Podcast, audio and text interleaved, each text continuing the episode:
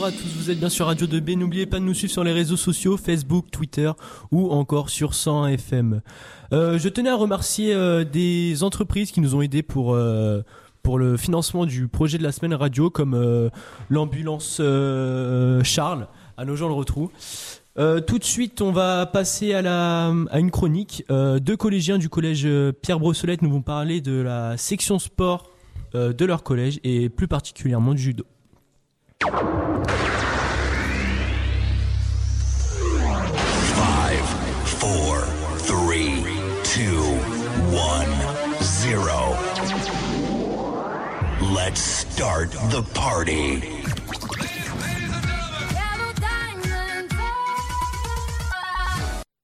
Bonjour à tous, merci d'être avec nous. Vous êtes bien dans votre émission quotidienne Brosport. Avant de débuter l'émission, faisons un point sur l'actualité sportive du jour. Cyclisme, Tour de France 2018. Le nouveau tracé sera dévoilé ce mardi. Nous savons déjà que le départ de la Grande Boucle aura lieu de Vendée le 7 juillet prochain, département que le peloton n'avait plus traversé depuis 2011. Les coureurs s'y attarderont trois jours, puisqu'après la première étape de 195 km entre Noirmoutier en Lille et Fontenay-le-Comte, suivra un autre opus promis aux sprinteurs. Mouilleron-Saint-Germain, La Roche-sur-Yon. Et un contre-la-montre par équipe de 35 km. Ce, troi- ce troisième jour devrait d'ailleurs être le premier moment clé de cette édition. Football, Ligue des Champions. PSG Info. Une Emery peut compter sur le retour des cadres absents à Dijon ce week-end en vue du match à Anderlecht ce mercredi à 20h45. Judo pour finir. Championne d'Europe en titre des moins de 57 kilos, Priscilla Gnetto, 26 ans, s'est fait opérer d'une rupture du ligament croisé du genou gauche ce vendredi. Elle devrait rester éloignée des tatamis durant près de six mois. Identique intervention et même break attendu pour Pape Doudou Diaye, pardon, 23 ans, actuel leader national des moins de 80 kilos. C'est tout pour les infos du jour. On passe sans attendre au sommaire.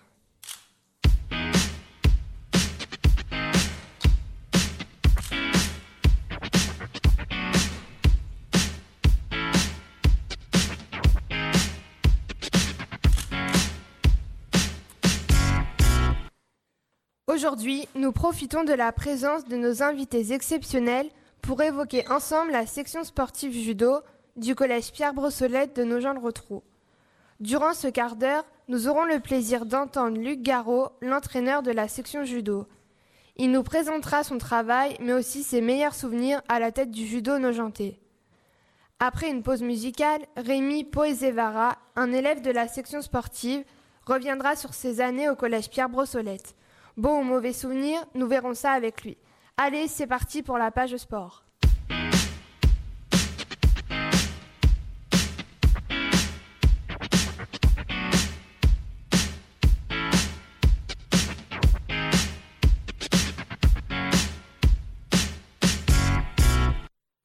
Notre envoyé spécial a rencontré Luc Garot la semaine passée pour évoquer ensemble la section sportive judo.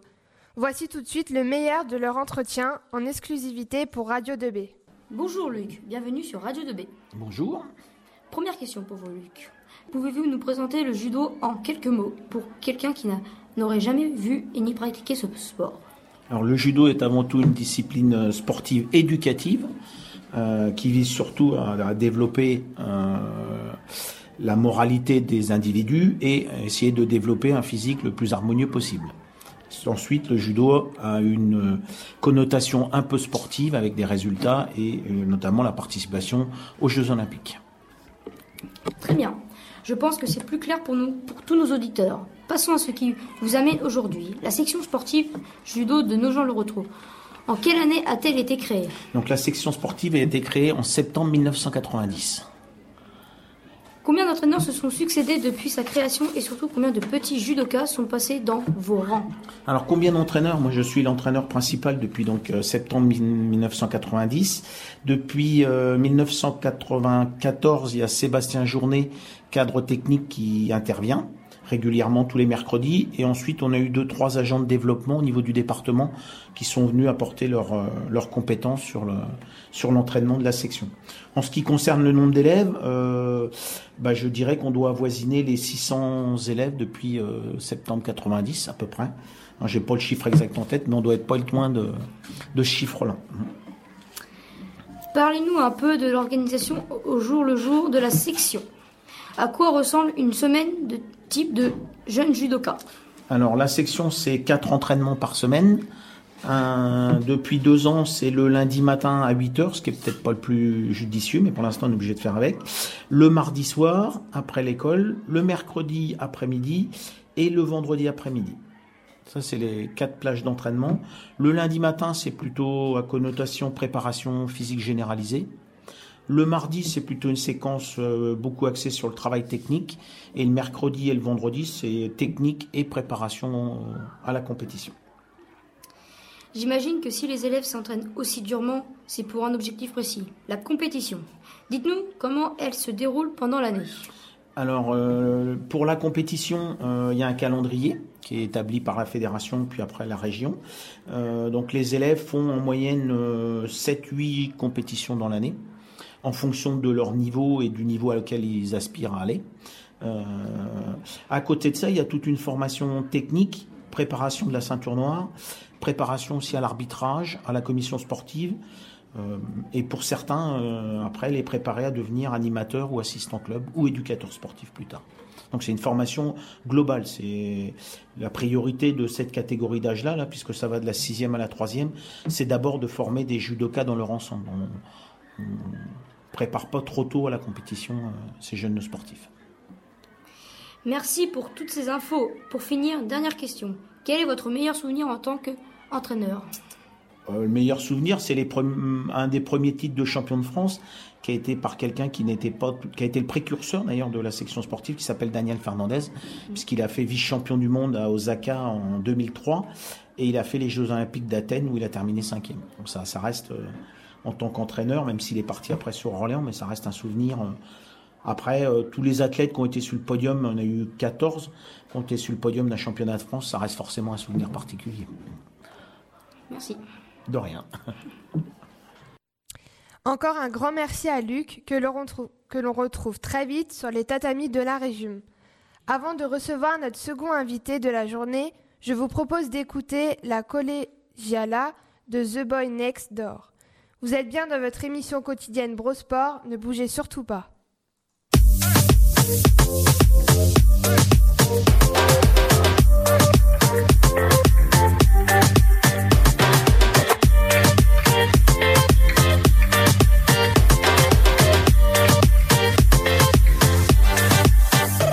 De retour en direct dans votre émission Brosport. C'est maintenant l'heure de l'interview du jeune pensionnaire de la section judo.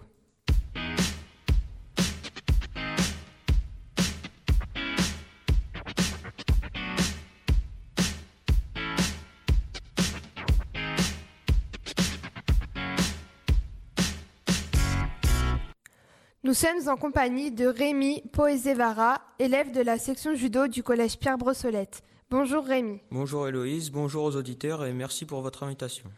C'est nous qui te remercions d'être présent aujourd'hui pour évoquer ensemble tes souvenirs. Combien de temps as-tu passé dans la section sportive du collège? C'est actuellement ma troisième année. Quel est un entraînement type pour toi durant ces années? En ce moment, on fait des entraînements type technique pour devenir meilleur sur des points plus précis. Dis-nous quels sont tes meilleurs et moins bons souvenirs de la section. Mon meilleur souvenir, c'est les championnats de France à Nevers. Et mon pire, c'est, je pense, c'est perdre là-bas. C'est tellement décevant. Dernière question pour toi. Quel est le judoka qui te fait rêver? La question se, se pose même pas. C'était Diriner, le champion français. Merci à toi d'avoir répondu si gentiment à nos questions. Merci, au revoir.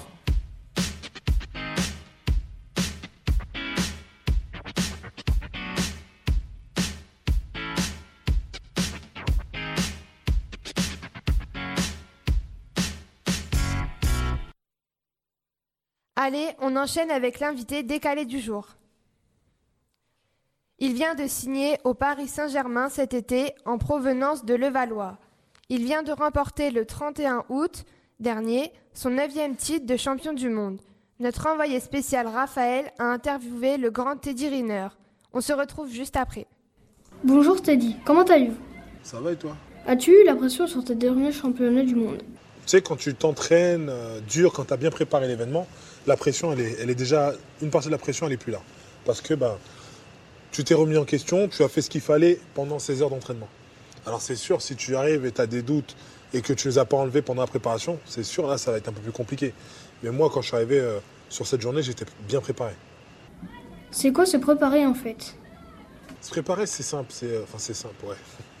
C'est, se- c'est- c'est- c'est essayer d'osser son niveau euh, le plus haut possible, sans se blesser, en respectant, en ayant une bonne hygiène de vie.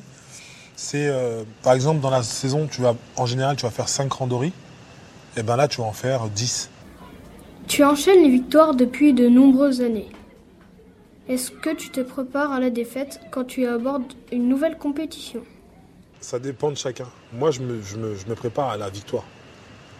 Après, je sais que dans un coin de ma tête, il peut y avoir la défaite. Mais ça, c'est dans un coin de ma tête. Parce que quand tu fais un sport, forcément, tu sais qu'il y a un gagnant et un perdant.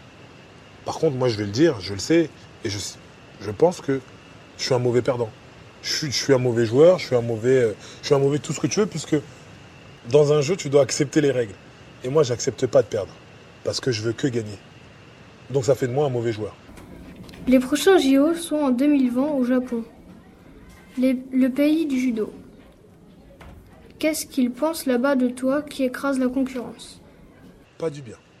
Pas du bien parce que je sais que le, voilà, quand je viens au Japon, peu importe l'université où je vais, tu peux être sûr que l'équipe du Japon va se déplacer pour venir m'affronter. J'ai entendu dire que vous utilisiez beaucoup l'observation de vidéos de vos adversaires. Ça vous sert à quoi dans l'entraînement? La vidéo, ça te permet de voir des choses que toi, tu ne peux pas voir dans le combat quand tu l'affrontes. Des points techniques, comment il, va amorcer une attaque, comment il se déplace, s'il est gaucher, s'il est droitier. C'est de prendre des, des informations supplémentaires euh, sur l'adversaire. Au- Autrefois, j'utilisais beaucoup ça. Aujourd'hui, maintenant, moi, j'ai compris une chose, c'est que peu importe, si, l'information que j'ai besoin de savoir, c'est s'il est droitier, s'il est gaucher. Après, derrière, il ne faut pas être spectateur de son combat, il faut être acteur. C'est toi qui vas créer ton opportunité, c'est toi qui vas aller chercher la gagne. Ce que les gens savent peu, c'est que tu as fait une grande école après ton bac, qui s'appelle Sciences Po. Comment tu es arrivé là-bas alors que tu menais une carrière de sportif de haut niveau? Moi, c'est vrai qu'on m'a poussé à, aller à Sciences Po parce que euh, m'a dit c'est super, il y a une, une formation pour les sportifs de haut niveau. J'ai dit bah allons-y, cool. Et c'est vrai que j'étais content de, de rentrer à Sciences Po, de pouvoir euh, avoir cette formation, de me changer les idées, de, voir autre chose que du tatami, de, de me dire voilà, tu vas penser un peu à ton après-carrière, tu vas pouvoir apprendre des choses, tu vas pouvoir te construire, tu vas pouvoir te grandir aussi en tant que personne. Ça m'a plu, ouais, ça m'a plu. Après, euh, très souvent, les grandes écoles ou des endroits comme Sciences Po, les personnes se disent euh, c'est trop cher ou bien euh, c'est pas fait pour moi. Non, tout aujourd'hui on est en France. En France, il faut que les gens, les jeunes, comprennent que plein de choses sont possibles. Que si tu veux, tu peux. Moi, je le répète. Merci Teddy et merci à notre journaliste pour cette interview montée dans les studios de Brosport. Voilà, c'est la fin de notre émission.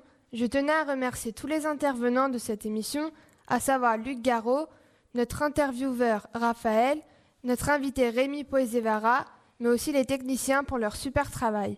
Bonne journée à tous et à demain pour une nouvelle page sport. Radio 2B